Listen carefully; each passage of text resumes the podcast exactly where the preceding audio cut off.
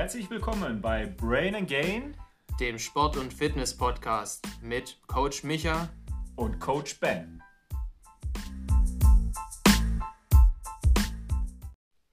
Hey Leute, schön, dass ihr wieder eingeschaltet habt zu unserem Podcast Brain and Gain. Heute ist unser Thema, was heißt Thema? Wir machen heute ein QA und räumen mit Fitnessmythen auf und anderen Ernährungsmythen, Trainingsmythen etc. Und zwar haben wir uns überlegt, dass wir das jetzt jeden letzten Montag im Monat machen. Wir sammeln also eure Fragen und suchen dann uns welche aus und beantworten die dann.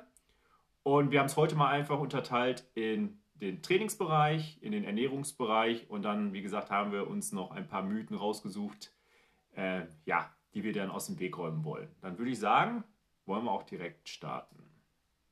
Genau, wir fangen erstmal mit dem Trainingsbereich an und auch nochmal Hallo von mir vielleicht kurz. Ähm, wir fangen auch gleich mit der ersten Frage an.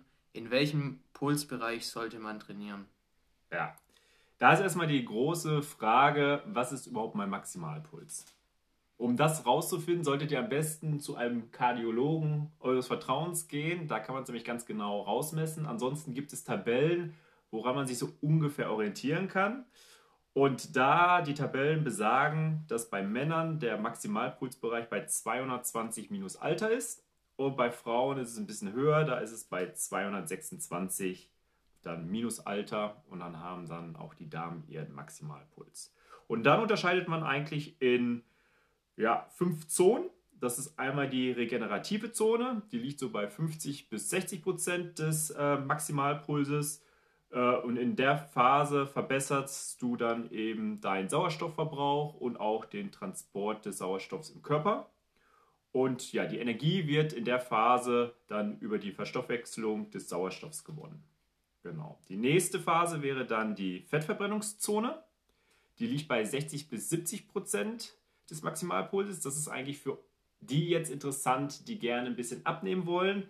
Das sind so die Phasen, wo am meisten ähm, ja, Fettreserven abgebaut werden. Also da wird die Energie durch Fett gewonnen gefolgt von der Aerobenzone, die liegt bei 70 bis 80 Prozent des Maximalpulses. Das ist einfach ja, ganz normales Cardio-Training, also Herz-Kreislauf-Training. Und dann die letzten beiden Phasen sind dann eher schon was für fortgeschrittene Sportler. Das sind einmal die anaeroben, ist die anaerobe Zone, die liegt bei 80 bis 90 Prozent des Maximalpulses. Und dort äh, findet die Energiebereitstellung ohne Sauerstoff statt. Das heißt, es bildet sich dann automatisch ein Laktat und das kennen dann vielleicht die Leute, die vielleicht mal gesprintet sind oder so weiter, dass sie nach 10, 15 Sekunden einfach überhaupt nicht mehr können. Das liegt einfach daran, dass dann in dem Zustand, wenn Laktat aufgebaut wird, dass die Muskulatur übersäuert und dann auf einmal gar nichts mehr geht. Ja, und der letzte Bereich, der ist tatsächlich dann nur für die absoluten Top-Sportler gedacht. Das ist der Hochleist die Hochleistungszone. Ähm, die liegt bei 90 bis 100 Prozent und ja, das sollten vielleicht dann die machen, die bei Olympia starten, 100 Meter Sprintfinale sind. Die gehen dann bis an die Grenze und dann kann es auch schon mal sein, dass man danach dann erstmal ohnmächtig wird und umkippt. Also das ist tatsächlich nur für die ganz, ja, für die Profis unter euch. Genau, das waren jetzt schon extrem viele Fakten auf einmal. Wenn ihr es euch nicht merken konntet, geht es gerne nochmal durch. Einfach kurz zurückspulen und dann die Version raussuchen, die für euch am meisten Sinn macht. Machen wir auch gleich mit der nächsten Frage weiter. Was bringt mir eigentlich das Aufwärmen vor dem Training? Ja, da weiß ich jetzt, ähm, wie mein Aufwärmtraining aussieht, aber ich mache ja auch Kraftausdauertraining. Ich, bei dir sieht es eher anders aus, denke ich mal, dein Aufwärmtraining, weil du ja mit Gewichten dann auch ja, teilweise Richtung Maximaltraining dann auch gehst. Vielleicht jetzt nicht zu Hause, aber dann im Gym. Deswegen genau. würde ich sagen, wie sieht dein Aufwärmprogramm jetzt aus beim Muskelaufbautraining zum Beispiel jetzt? Also mein Aufwärmen ist generell erstmal in zwei Teile unterteilt. Das ist das generelle Aufwärmen, also was wir vorher angesprochen haben oder was du vorher angesprochen hast, schon mit dem Pulsbereich, im aeroben Bereich, also wirklich fürs Herz-Kreislauf-System. Man gibt quasi schon ziemlich viel Kraft und äh, Ausdauer und bringt somit das Blut zum Laufen und damit in die Muskeln schon mal. Also da mache mach ich Standardsachen wie Jumping Jacks, äh, Burpees, also die ganzen Standarddinger, die man so kennt. Einfach um erstmal das Blut laufen zu lassen, wie gesagt. Genau, und dann geht es eigentlich schon ans spezifische Aufwärmen. Da können wir vielleicht auch nochmal eine Folge drüber machen, ist ziemlich interessant. Ähm, was bedeutet spezifisches Aufwärmen überhaupt? Genau, also ich mache jetzt die Übungen Bankdrücken, Kreuzheben, Kniebeugen, Rudern momentan. Zwar auch im Kraftausdauerbereich, trotzdem ist da das Aufwärmen nicht zu vernachlässigen. Da fange ich dann halt auch an, mache erstmal einen Satz immer nur mit der Stange, dann je nachdem packe ich Gewicht schon drauf, aber mache auch so ein bis zwei zusätzliche Sätze noch, bevor ich dann an mein Arbeitsgewicht, kann man sagen, rangehe. Ja, das ist ja auch dann, wenn du Richtung Muskelaufbau gehst oder Maximalkraft, ja noch extremer. Also ich weiß das selbst, als ich in dem Bereich trainiert habe, dass man eigentlich, wenn ich jetzt so eine Stunde Trainingszeit habe, dass da eigentlich 25 Minuten locker draufgehen auf Aufwärmsätze etc., weil ich mich ja dann eigentlich von Satz zu Satz auch vom Gewicht her steigere, um dann zum Schluss dann meine richtigen zwei, drei, vier Sätze dann mit der Maximalkraft dann hinzubekommen. Genau, ich habe dann meistens auch, ja, also wenn ich Maximalkraft trainiert hat, hat eine Übung allein eine halbe Stunde gedauert. Das war dann auch ziemlich intensiv, sage ich mal, weil man eben diese maximalen Versuche nicht unterschätzen darf, was das, also was die Muskulatur auch angeht, dass die bereit ist, auch so viel Gewicht zu bewegen. Ja. Und wichtig ist natürlich auch Mobility. Also das, was man vielleicht jetzt vor 20, 30 Jahren noch ungern gemacht hat, eigentlich vor 10 Jahren auch noch. Also wenn ich überlege... vielleicht ich auch immer noch. immer noch, ja, das kann natürlich auch sein. Ähm, also Mobility ist tatsächlich nicht zu vernachlässigen, ähm, insbesondere um dann auch die Gelenke warm zu bekommen, dass sie geschmeidig sind, damit die dann auch mit einer hohen Belastung dann auskommen. Ja. Also. Machen wir mit der dritten Frage weiter. Das ist die Frage, was bringen mir denn eigentlich diese Homeworkouts jetzt in der Corona-Zeit? Ja, das kommt so ein bisschen drauf an, welche Homeworkouts ihr so meint. Also ich habe jetzt mal äh, bei YouTube mal durchgeschaut, da wird ja geworben mit äh, in 10 Minuten zum sexy Körper. Ähm, ja, da muss jeder selbst vielleicht seinen Menschenverstand einstellen und mal überlegen, ob jetzt 10 Minuten Training in eurer in, in eurem Ist-Zustand ob die so viel bringen und ob die euch zu dem gewünschten Ziel anbringen. Aber ansonsten ist natürlich jedes Workout, egal ob ihr zu Hause oder im Gym, wichtig. Ihr müsst nur eben, ganz wichtig, vorher wissen, was ist euer Ziel und wie sieht euer Trainingsplan aus. Und wie gesagt, ihr müsst dann einfach ein bisschen kreativ werden. Da könnt ihr gerne so Hilfen aus YouTube-Videos und so weiter gerne nehmen. Aber äh, ja, ihr solltet immer darauf achten, ganz wichtig für ein gutes Home-Workout dass die großen Muskelgruppen alle angesprochen sind. Das heißt, es sollten Beinübungen drin sein, es sollten Brustübungen drin sein, es sollten Rückenübungen drin sein und dann können auch gerne ein, zwei Armübungen drin sein, ein bisschen Schulter, weil das sind nochmal so Nebenmuskulaturen, die man gerne dann extra nochmal trainiert, aber die eigentlich dann auch schon bei den großen Muskelgruppen dann dabei sind bei dem Training. Da auf jeden Fall nochmal die Empfehlung zu unserer letzten Folge mit den Homeworkouts, wo wir unsere vorgestellt haben wo der Ben eben eher was ähm, an Kleingeräten hat zur Verfügung und ich so eigentlich schon gut ausgestattetes Home Gym. Da müsst ihr eben gucken, was ihr habt und das Beste draus machen. Kann ich zu Hause Muskeln aufbauen?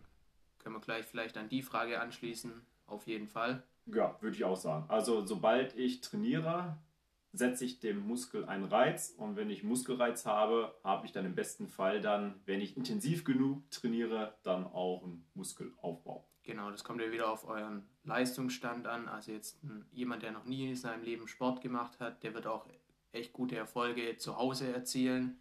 Und selbst jemand, der schon etwas fortgeschritten ist, vielleicht auch schon ein paar Jahre trainiert, kann selbst zu Hause auch noch mit verschiedenen Methoden, sag mal, äh, hier Liegestützen mit Extragewicht drauf packt.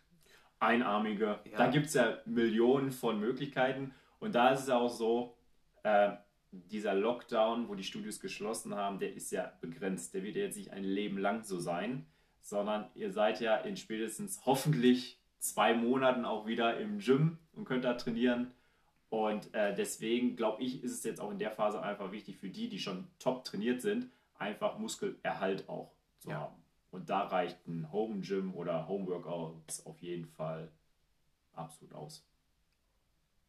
Die genau. nächste Frage schließt so ein bisschen an das Thema auch wieder an. Also wie lange dauert es, bis ich Erfolge, sage ich mal, im Sport erziele? Ja, weiß ich nicht, ne? Micha mal witzig 500 Kilo Kreuzheben, das wird dann ein bisschen länger dauern. Ich glaube vielleicht in meinem zweiten Leben. Ja, aber ansonsten äh, ist es ja da immer die Frage, was habe ich jetzt für ein Ziel? Also das kann man gar nicht allgemein beantworten, sondern das ist eben individuell auf jedes Ziel müsste man diese Frage beantworten. Das heißt also jemand, der vielleicht übergewichtig ist, äh, der hat ja das Ziel abzunehmen und das kann man hervorragend vielleicht jemand, äh, der top trainiert ist, will noch ein bisschen Fett verlieren. Auch das ist machbar. Also äh, da ist es wirklich ganz individuell, je nachdem, wie euer Ziel aussieht. Also ich merke auch, diese Frage kommt meistens von Leuten, die noch nicht lange trainieren, weil ja. ich sage ich mal, die haben noch keine also visuellen Erfolge, sage ich mal, sehen können. Und da fängt man, also es fängt bei den meisten schon ziemlich früh an, dass man sich fragt, ja, und wann kommt jetzt der Sixpack oder keine Ahnung. Ja, und Erfolg ist halt, ihr setzt euch ein Ziel und dann ist es auch ganz wichtig, dass man nicht nur auf eine Methode dann achtet. Das heißt also nicht nur die Waage wird euch jetzt immer Resultate bringen, sondern ihr müsst da verschiedene Komponenten. Macht ein Foto, bevor ihr startet und dann alle vier Wochen mal wieder nachher Foto. Äh, misst eure Umfänge, das ist immer ganz gut. Klar, auch die Waage ist ein wichtiger Teil. Äh, und dann kommt es auch darauf an, fühlt ihr euch wohl. Und je mehr ihr euch wohlfühlt, desto mehr kommt ihr in die Richtung, in die ihr kommen wollt. Dann die nächste Frage zu Kraftwerten. Also wann bin ich fortgeschritten, wann bin ich Anfänger, wann macht ein Zweiersplit oder irgendwie eine andere ver verrückte Trainingsart Sinn? Ja, dann fangen du mal mit den Kraftwerten an. Da bist du jetzt gerade ja auch voll drin. Ja, also ich nehme das Analysieren mehr oder weniger ziemlich ernst. Also meistens schon. Ich habe mir ungefähr mal berechnet, also in welchem Bereich ich bin. Man nimmt da halt auch wieder die drei großen Übungen, also Bankdrücken, Kniebeugen, Kreuzheben und hat dann so ungefähr faire Werte, also einen Bereich eher, in dem man sich bewegt. Das ist dann vom Bankdrücken müsst ihr euer Körpergewicht nehmen und wenn ihr in dem Bereich von 0 bis 0,9 mal eurem Körpergewicht seid, dann seid ihr noch im Bereich vom Anfänger. Also alles, was drüber ist, ist dann fortgeschritten. Aber wenn ihr, sag ich mal, die Kraftwerte auch noch nicht erreicht habt, dann seid ihr halt noch absolutes Anfängerniveau und solltet euch auch meiner Meinung nach nur auf diese Dinge konzentrieren. Beim Kreuzheben haben wir dann eher schon einen höheren Ansatz, weil ihr einfach mit eurer ganzen hinteren Kette viel mehr Gewicht bewegen könnt. Das sind nur, also natürlich immer von 0 bis 1,7 in dem Fall, weil 0 ist absoluter Anfang. also da habt ihr noch kein Gewicht bewegt, sage ich mal. Und 1,7 mal eurem Körpergewicht halt wieder. Was dazwischen liegt, ist dann die Kniebeuge mit 0 bis 1,3 mal Kilogramm Körpergewicht und dieser Bereich ist, wie gesagt, absolutes Anfängerniveau. Wenn ihr mit euren Kraftwerten da noch nicht drüber seid, dann solltet ihr erstmal bei, vielleicht einfach bei eurem Ganzkörper bleiben und den eben ausbauen. Also ja, da können wir vielleicht auch nochmal Richtung, wenn wir dann später zu den, zu den Mythen kommen, äh, nochmal kurz drauf eingehen, weil ähm, ich sehe auch im Studio so viele, die sich zu Tode splitten die dann meinen, jeden kleinen Muskel müssten sie jeden Tag irgendwie anders trainieren. Und die haben eigentlich null Effekt, weil die einfach, wie du schon sagtest, noch in der Anfänger, in der Anfängerform sind. Und dementsprechend, also solange ihr tatsächlich die Werte, wie gesagt, ihr könnt auch gerne nochmal zurückspulen euch die nochmal notieren. Wenn ihr im Anfängermodus seid, äh, reicht wirklich drei Tage die Woche ein Ganzkörpertraining, immer schön die Pause lassen, Ernährung gut halten, sauber halten und dann habt ihr top Werte und Top-Erfolge. Und später, ähm, wenn es dann in den, ja, in den fortgeschrittenen Bereich geht, da könnt ihr dann auf jeden Fall dann auch irgendwann mal das Training splitten. Müsst aber dann natürlich auch eure, äh, ja, eure Intensität und äh, ein bisschen erhöhen. Das heißt, ihr müsst dann nicht nur dreimal die Woche trainieren, sondern dann müsst ihr schon fünfmal die Woche trainieren. Sonst würde so ein Splitplan dann auch sich gar nicht lohnen. vielleicht um euch eine kleine Perspektive zu geben. Also selbst wenn ihr jetzt nicht alles 100% durchzieht mit Ernährung und Training, werdet ihr auf jeden Fall ein halbes, wenn nicht sogar ein ganzes Jahr damit beschäftigt sein, erstmal von diesem dreimal die Woche, sag ich mal, äh, wegzukommen dann. Also ihr werdet erstmal ein halbes bis ein ganzes Jahr so trainieren. Ja, und ganz wichtig, habt ihr einen Trainingsplan. Dann braucht ihr gar nicht dann wieder zu, nach drei, vier Wochen zum Trainer laufen und einen neuen wollen, sondern ihr müsst so einen Trainingsplan langfristig erstmal umsetzen. Und das ist, deswegen haben die meisten auch leider keinen Erfolg. Äh, das ist nämlich das große Problem, dass so nach sechs Wochen, ah, das macht ja keinen Spaß und mein Bizeps ist auf einmal nicht dreimal so groß, sondern der ist genauso groß wie vorher gefühlt. Äh, und schon versuche ich dann mein Training umzustellen. Und jedes Mal, wenn ihr euer Training umstellt, bedeutet das wieder einen anderen Reiz für den Muskel und der muss sich erstmal wieder ein paar Wochen dran gewöhnen. Deswegen sage ich immer zu den Leuten, die bei mir ins Training kommen, es reicht vollkommen, wenn ihr alle zwölf Wochen dann das Training ein bisschen anpasst. Aber jetzt einen Ganzkörperplan würde ich das ganze Jahr erstmal durchziehen. Genau.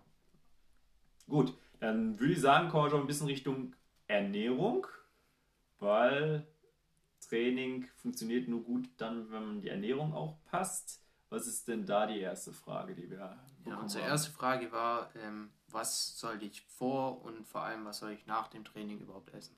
Ja, fangen wir mal vor dem Training an. Äh, ja, vor dem Training ist eigentlich erstmal gar nicht so extrem wichtig. Ähm, ihr solltet genug Energie fürs Training haben. Das heißt also so eine Stunde, zwei Stunden vor dem Training solltet ihr langkettige Kohlenhydrate zu euch nehmen. Das können Haferflocken sein. Das kann Reis sein, Nudeln, Linsen. Linsen. Genau, da spricht der Veganer hier neben mir. genau.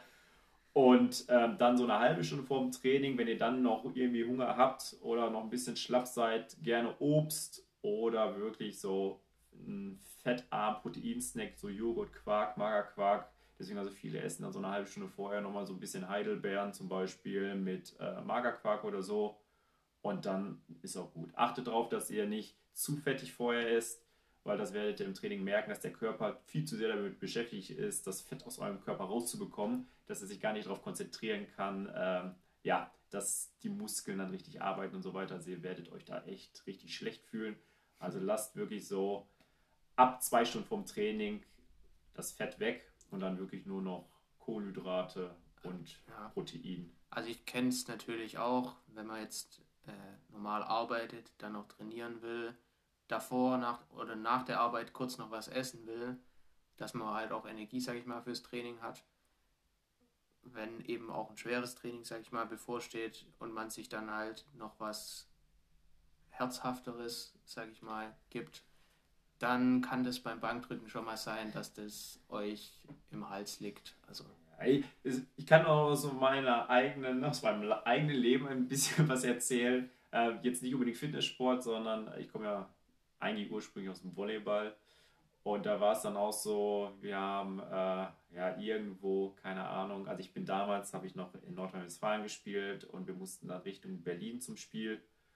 Und äh, da waren wir noch jung, hatten Hunger und dann haben wir so, ja, zwei Stunden vor Spielbeginn, eine Stunde vor Hallenöffnung, anderthalb Stunden vor Hallenöffnung, ähm, war ja Gott sei Dank vor der Halle noch äh, eine große Fastfood-Kette dann haben wir uns ein paar Burger reingezogen.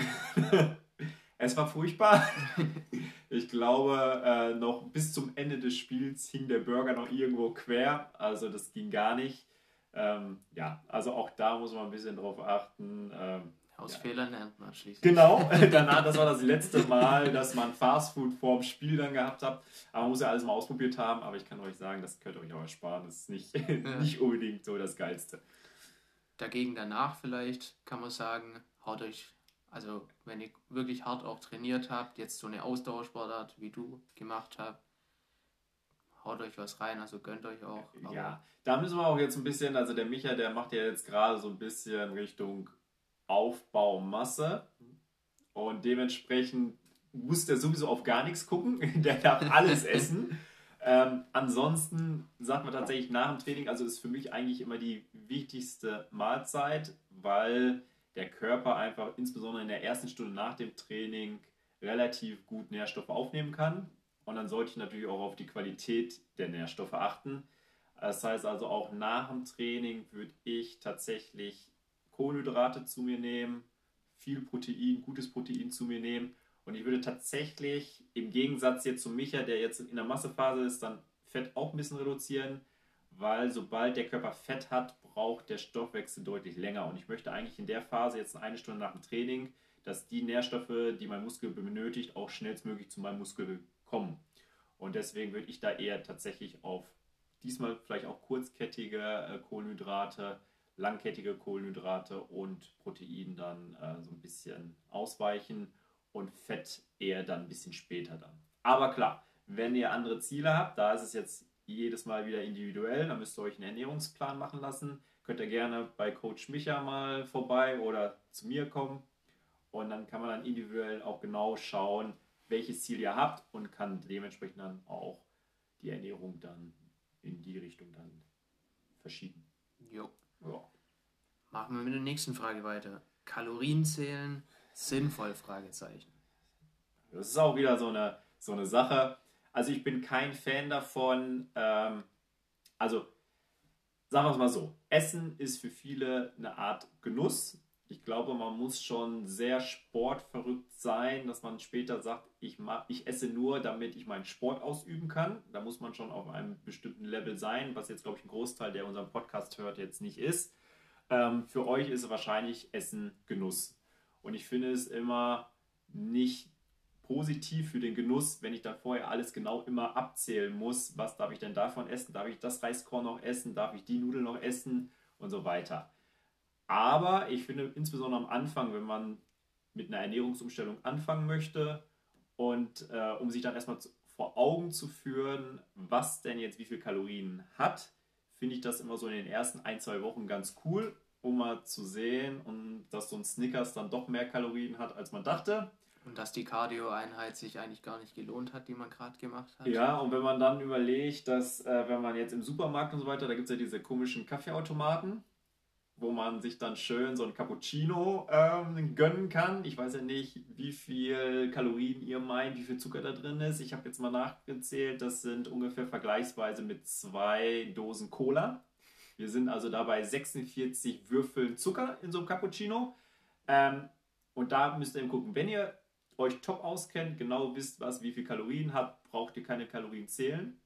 Das ist, finde ich, muss man nicht sondern da kommt es ja eher auf den Genuss und auf die Menge an. Aber wenn ihr jetzt euch damit wirklich anfangt, in der ersten Phase seid und euch damit befasst, solltet ihr einfach, um mal zu sehen, was denn wie viel Kalorien hat, dann auch mal Kalorien zählen. Und da gibt es ja mittlerweile Top-Apps. Das geht dann relativ ja, zügig. Genau.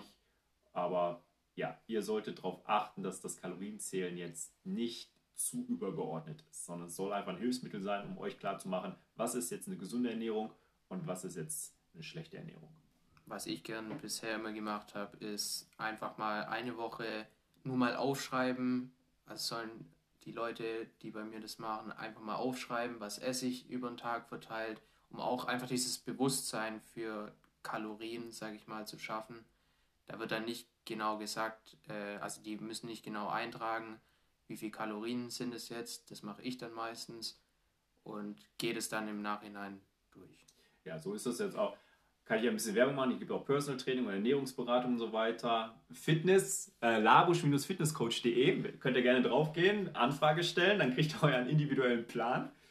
Aber ähm, die Sache ist einfach die, auch da ist so diese Anamnese, wie sie beim Training ist, ist auch bei der Ernährung immer super wichtig. Also beim Training sollte sehen, auf welchem Stand ihr seid und auch bei der Ernährung müssen wir Coaches genau wissen, auf welchem Stand ihr seid, um dann dementsprechend die Ernährung auch umzustellen.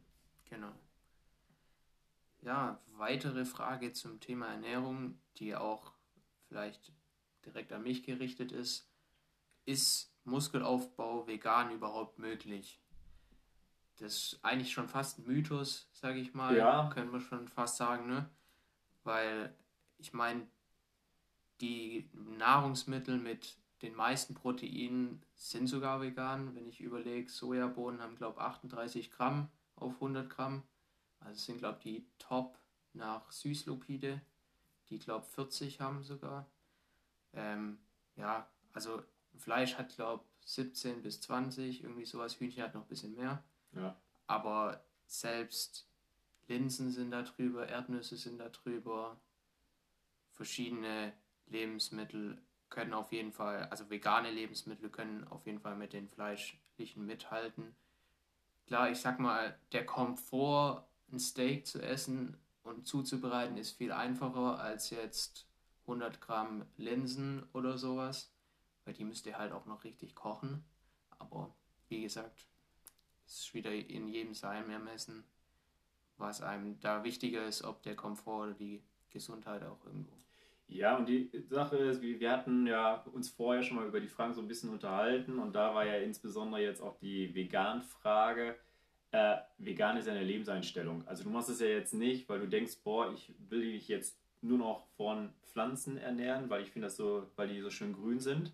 Sondern es hat ja einfach damit zu tun, dass du entweder mit der Massentierhaltung nicht äh, ja, zurechtkommst, dass du die nicht gut für gut befindest oder aber auch, dass du generell jetzt nichts Lebendes töten möchtest, um es zu essen. Und ich glaube, da muss man auch sagen, dass wenn man diese Lebenseinstellung hat, dann, äh, dann hat man die. Dann ist es auch ja. total völlig egal.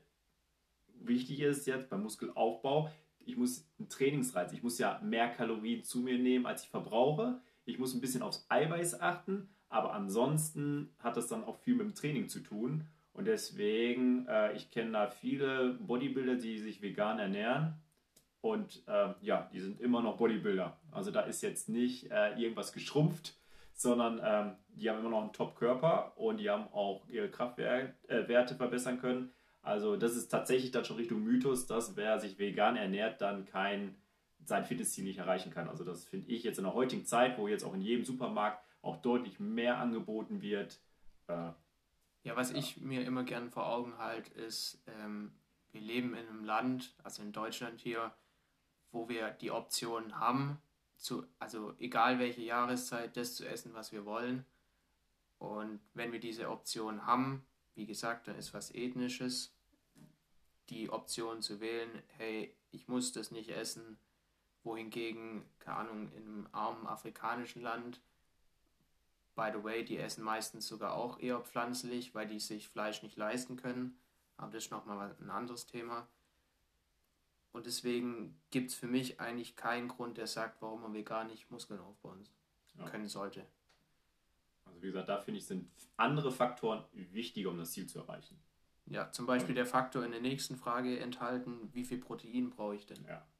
Und da ist es so, das habe ich auch in vielen Fragen, also wir konnten jetzt auch nicht alle beantworten, aber in manchen Fragen kam dann immer vor, äh, oder konnte man schon rauslesen, dass die meisten denken, dass wenn sie Muskulatur aufbauen wollen, sie deutlich mehr Eiweiß zu sich nehmen müssen, als wenn sie jetzt zum Beispiel diäten. Und eigentlich ist es umgekehrt.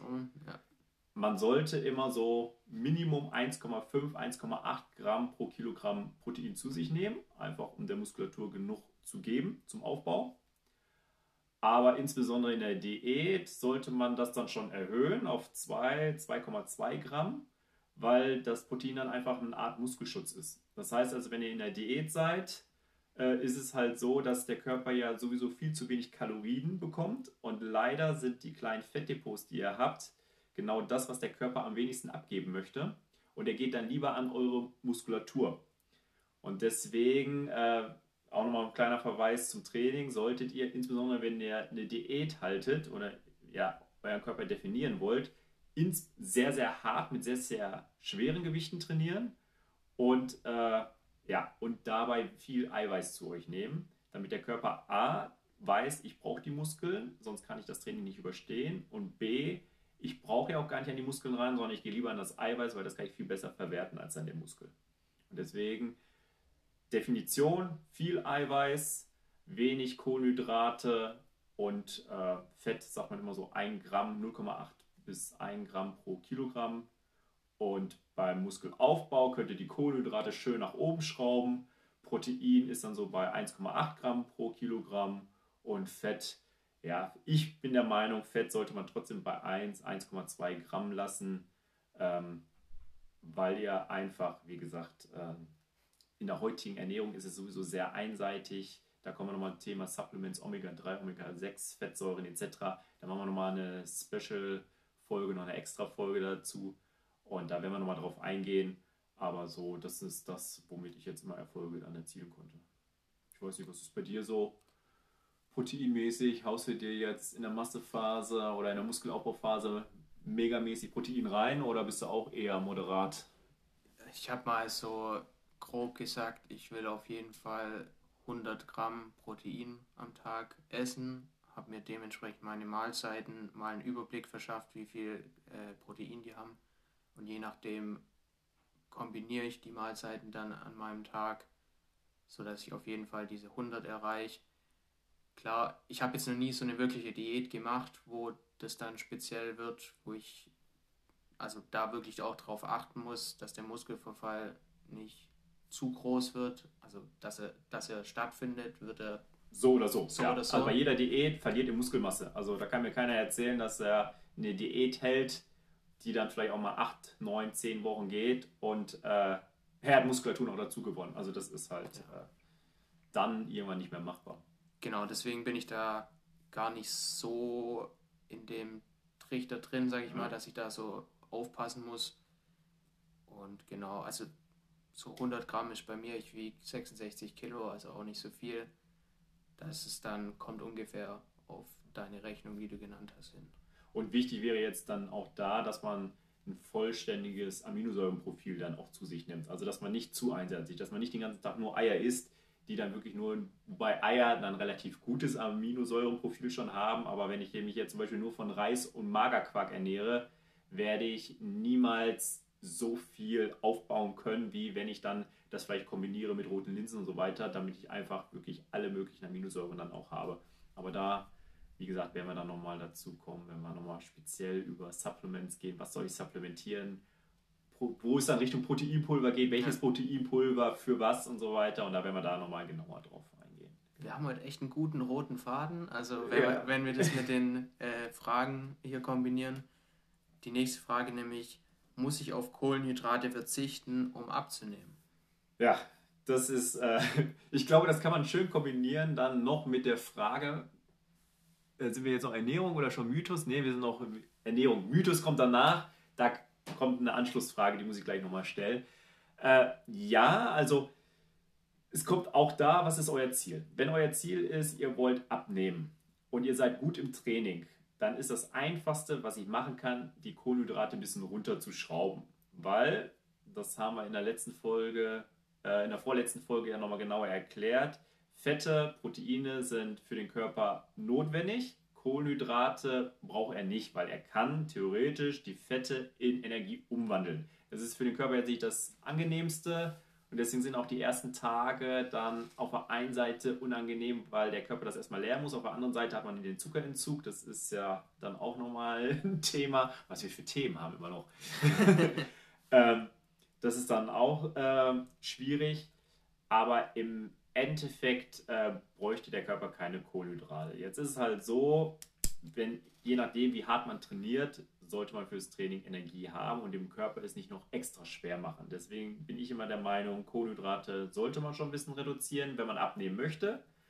Und sollte die aber insbesondere von der Qualität her hochwertig zu sich nehmen und vom Zeitpunkt eher vorm Training und direkt nach dem Training und den restlichen Tag dann eher keine Kohlenhydrate.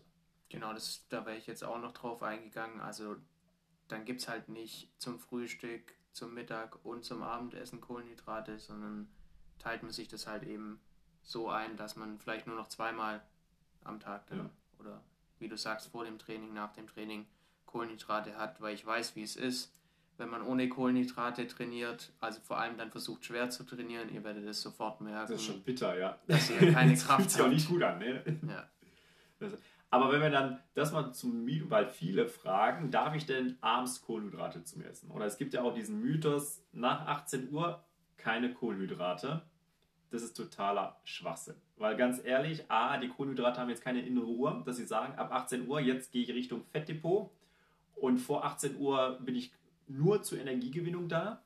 Und auf der anderen, wie gesagt, es hängt davon ab, wann trainiert ihr. Wenn ihr zum Beispiel abends trainiert, Natürlich solltet ihr danach 18 Uhr Kohlenhydrate zu euch nehmen. Seid ihr aber eher diejenigen, die morgens direkt trainieren, ja, dann könnt ihr auch dann, wenn ihr in der Diät seid, dann ab der Mahlzeit dann direkt nach dem Sport, könnt ihr danach dann auch auf Kohlenhydrate nach und nach dann verzichten. Also das ist tatsächlich dann wieder total individuell und kommt auf euren Trainingsalltag an. Also ihr müsst überlegen, in einer Diät esst ihr das, um bestmögliches das Training zu machen, um dann euren Erfolg zu haben. Und deswegen muss man da eben schauen. Äh, ich zum Beispiel trainiere immer abends oder sehr gerne abends äh, und dann esse ich auch nach 18 Uhr Kohlenhydrate und ich nehme trotzdem ab. Unglaublich, aber wahr. Also mit dem Mythos können wir, der ist falsch. Also da, ja, genau, dann steigen wir eigentlich in Ja. dem Fall schon gleich mit Mythen ein. Da haben wir den ersten gleich abgehakt. Ähm, ja, eben keine Kohlenhydrate nach 18 Uhr. Kommen wir jetzt gleich zum zweiten Mythos, äh, den die Frauen unter euch vielleicht gerne kennen. Ähm, Frauen werden durch Krafttraining zu Hulk. Deswegen sieht man die meisten Frauen nur auf dem Stepper oder auf dem Laufband und sie verschwenden eigentlich das meiste Potenzial, weil sie kein Krafttraining machen. Ja, also, was soll man dazu sagen? ähm, auch da ist es so, dass der Muskel keinen Unterschied macht, ob Mann oder Frau, sondern der Muskel braucht einen Reiz und wenn der einen Reiz bekommt, wächst der Muskel. So. Was aber der große Unterschied ist zwischen Männern und Frauen, ist der Hormonhaushalt. Während Männer relativ viel Testosteron haben, das ist das Hormon Nummer 1, um Muskulatur aufzubauen, haben Frauen zwar auch Testosteron, aber deutlich weniger. Das hat aber den Vorteil, dass sie trainieren können ohne Ende und trotzdem nicht die Muskulatur aufbauen, die vielleicht Männer aufbauen könnten. Der einzige Unterschied ist, da kommen wir dann wieder, eine Folge, die wir machen könnten über äh, Doping. Weil wenn ich mich mir natürlich Testosteron als Frau Testosteron spritzen lassen würde, dann würde ich dann auch die gleichen Probleme bekommen wie ein Mann, nämlich große Muskeln, Bartwuchs, eine etwas tiefere Stimme. Also das sind alles die Sachen, die dann durch den Hormonhaushalt, den ich dann verändere, dann tatsächlich auftreten und dann passiert das auch. Aber wenn ihr euch normal ernährt und nicht dopt, ist das tatsächlich ein absoluter Mythos und unmöglich, weil äh, ja, man sagt sogar, eigentlich sollten Frauen genauso trainieren wie Männer, von der Intensität her, ähm, um dann ihr Ziel zu erreichen. Ich finde, also des Öfteren merkt man das auch, ob eine Frau Krafttraining macht, also allein vom optischen, sage ich mal, weil die meisten Frauen, die Krafttraining machen, auch dementsprechend aussehen. Also die haben schon leichte ähm, Kanten, kann man sagen, gerade in der Schulter zum Beispiel. Und da merkt man das dann auf jeden Fall. Ja, und es ist tatsächlich so, es ist hauptsächlich wirklich sehr, sehr, sehr, sehr, sehr viel. Ich meine, mittlerweile wird es Gott sei Dank weniger, aber noch vor ein paar Jahren würde ich schon fast sagen, 80, 90 Prozent der Frauen haben dann tatsächlich eher nur Cardio-Training gemacht und haben Kurse besucht, weil sie tatsächlich Angst hatten, dass sie breit werden. Und ähm, Also wir das reden von den Aerobikursen und Genau. Und das sieht man dann auch, weil die dann tatsächlich null Muskulatur dann aufbauen dadurch. Also die verlieren dann auch Fett, klar. Aber das ist jetzt nicht sexy. Und wer dann von den Damen dann sagt, ich will aber ein Sixpack haben oder ich will Muskulatur da haben oder da haben und ich will an den Arm ein bisschen haben, das ist einfach nicht möglich dann mit so einem Cardio-Training. Also da müsst ihr einfach an die Gewichte gehen. Und äh, ja, um abzunehmen, ist sogar Krafttraining noch deutlich besser als äh, nur Cardio. Aber Das ist, glaube ich, nochmal ein Mythos. Genau, da kommen- haben wir irgendwann nochmal, glaube ich. gleich zum nächsten quasi mit ähm, einem Mythos, der sich immer noch ziemlich hartnäckig, finde ich, hält. Äh, Fett wird erst nach 30 Minuten verbrannt. Ja. Also ich weiß auch noch von meinem Sportlehrer zum Beispiel, der hat den auch noch ziemlich gut äh, geglaubt. Also Wie oft war der laufen? das ist die Frage. Wie sah er aus? War er immer länger als eine halbe Stunde Laufen oder war er doch äh, Die etwas Frage war, ob er überhaupt noch laufen war, weil Okay. er auch schon fortgeschrittenes Alter hatte. Ja, also das ist tatsächlich ein Mythos, der sich äh, nach wie vor hartnäckig äh, hält. Also das weiß ich aus unserem Studioalltag auch, dass viele sagen, ah, ich habe gar keine Lust auf Cardio-Training, weil so viel Zeit habe ich gar nicht. Und dann ist immer unsere Frage, wieso? Ne, reicht doch so 10 Minuten, schönes Hit-Training, Intervalltraining, haut richtig hoch, bringt super viel.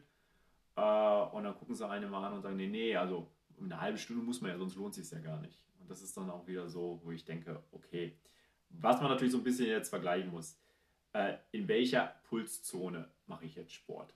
Und wenn ich natürlich jetzt spazieren gehe und ich gehe zwei Minuten spazieren, werde ich natürlich nicht so viel verbrennen. Aber bei der ersten Bewegung, die ich tätige, verbrenne ich Kalorien. Und je nachdem, wie viel Fett ich habe und wie viel Kohlenhydrate ich vorher gegessen habe, äh, ist es so, dass ich eben so lange mich bewegen muss, dass A, erstmal die Kohlenhydrate verarbeitet werden und danach geht es schon in die Fettpölzerchen. Das heißt also, deswegen, ich weiß nicht, ob du das machst zwischendurch mal, Micha, aber es gibt ja auch diese Trainingsmethode äh, Intervallfasten, wo wir über Diät nochmal sprechen werden, aber Intervallfasten und da wird dann auch gesagt, am besten ist es, wenn man dann noch im fastenden Zustand trainieren geht. Einfach weil der Körper noch sich in, im Fettverbrennungsmodus dann befindet und wenn ich dann Sport mache, habe ich gar nicht den Umweg über die Kohlenhydrate, die ich vielleicht schon morgens gegessen habe, sondern ich gehe, es geht direkt an die Fettpölzerchen. Und deswegen ist das immer schon, hat man da schon relativ schnell Erfolge. Deswegen, also ihr müsst euch einfach im Klaren sein, bewege ich mich moderat, dauert es eben halt ein bisschen länger, bis meine Fettpölzerchen verbrannt werden. So, ich kann aber auch schnell laufen, so Intervalltraining oder so weiter. Da geht mein Stoffwechsel wird richtig hochgeschossen.